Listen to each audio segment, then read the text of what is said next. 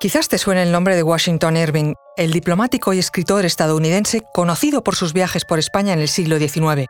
Viajes que ayudaron a popularizar el exotismo de este país en el imaginario colectivo y a atraer a miles de viajeros fascinados por seguir sus pasos y sus mismas aventuras culturales. A través de sus obras, Irving logró capturar la belleza y el encanto de España, y sus relatos continúan siendo una ventana fascinante a la historia y la cultura española de la época. Washington Irving nació un 3 de abril de 1783 en la ciudad de Nueva York. Allí comenzó su carrera como abogado, pero pronto descubrió que su pasión era la escritura. Sus primeros artículos para periódicos y sus primeras obras, como Una historia de Nueva York, publicada en 1809, le proporcionaron reconocimiento y éxito temprano. Sin embargo, fue durante sus viajes por Europa y particularmente por España donde Irving encontró la inspiración que lo definiría como un escritor universal. Soy Luis Quevedo, divulgador científico. Y yo soy María José Rubio, historiadora y escritora. Y esto es Despierta tu curiosidad, un podcast diario sobre historias insólitas de National Geographic. Conoce mejor al equipo que protege nuestras costas. Alerta en el mar, el jueves a las 10 un nuevo episodio en National Geographic. Y recuerda, más curiosidades en el canal de National Geographic y en Disney Plus.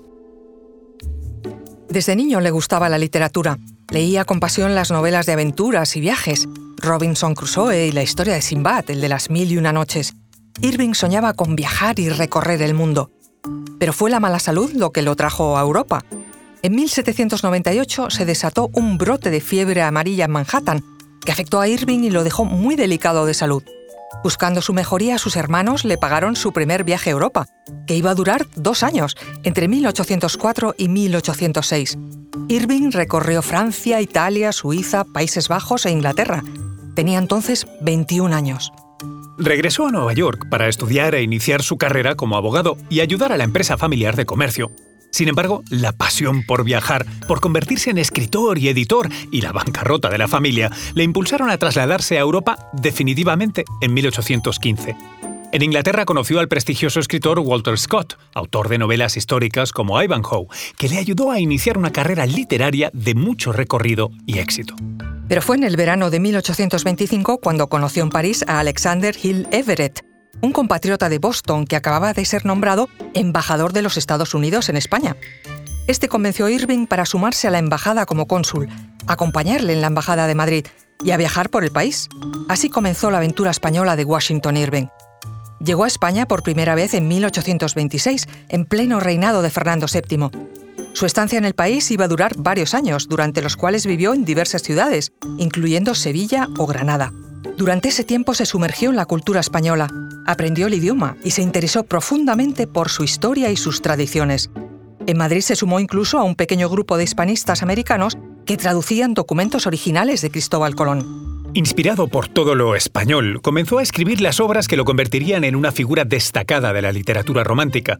En el siglo XIX era habitual que ciudadanos ingleses y franceses recorrieran la serranía de Ronda y Granada en busca de encuentros con bandoleros y de aventuras exóticas que sirvieran para escribir libros de viajes e historias. Irving se sumó a esta curiosidad y contribuyó a ponerla de moda. Se lanzó a recorrer Andalucía y todos sus rincones entre 1828 y 29.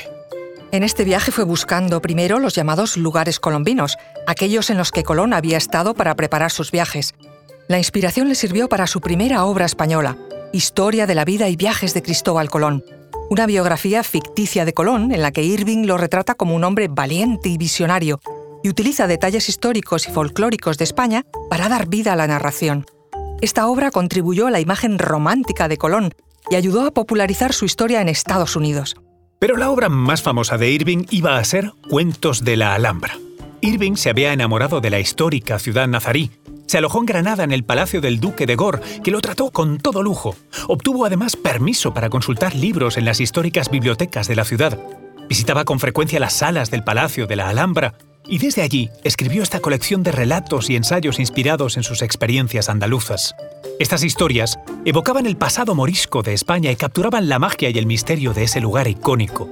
Cuentos de la Alhambra se convirtió en un gran éxito y contribuyó a la creciente fascinación por España en el siglo XIX. Nunca encontraré una morada tan de mi agrado ni que se adapte tanto a mis gustos y costumbres.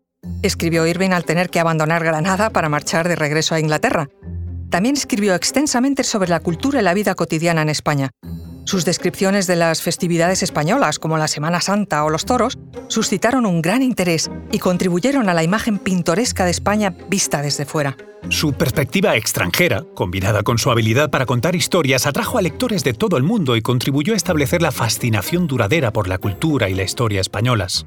Irving dejó, además, su huella como diplomático. Años después sirvió otra vez como embajador de Estados Unidos en España entre 1842 y 1846, ya bajo el reinado de Isabel II, un periodo crucial en las relaciones entre ambos países. Su conocimiento íntimo de España le permitió desempeñar un papel clave en el fortalecimiento de los lazos entre Estados Unidos y España. Washington Irving murió en Nueva York el 28 de noviembre de 1859. Su legado como narrador romántico y embajador cultural perdura hasta hoy y su contribución al conocimiento y aprecio de España es innegable.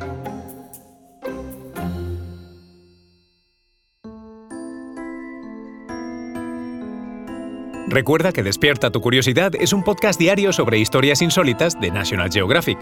Disfruta de más curiosidades en el canal de National Geographic y en Disney Plus. No olvides suscribirte al podcast si has disfrutado con nuestras historias.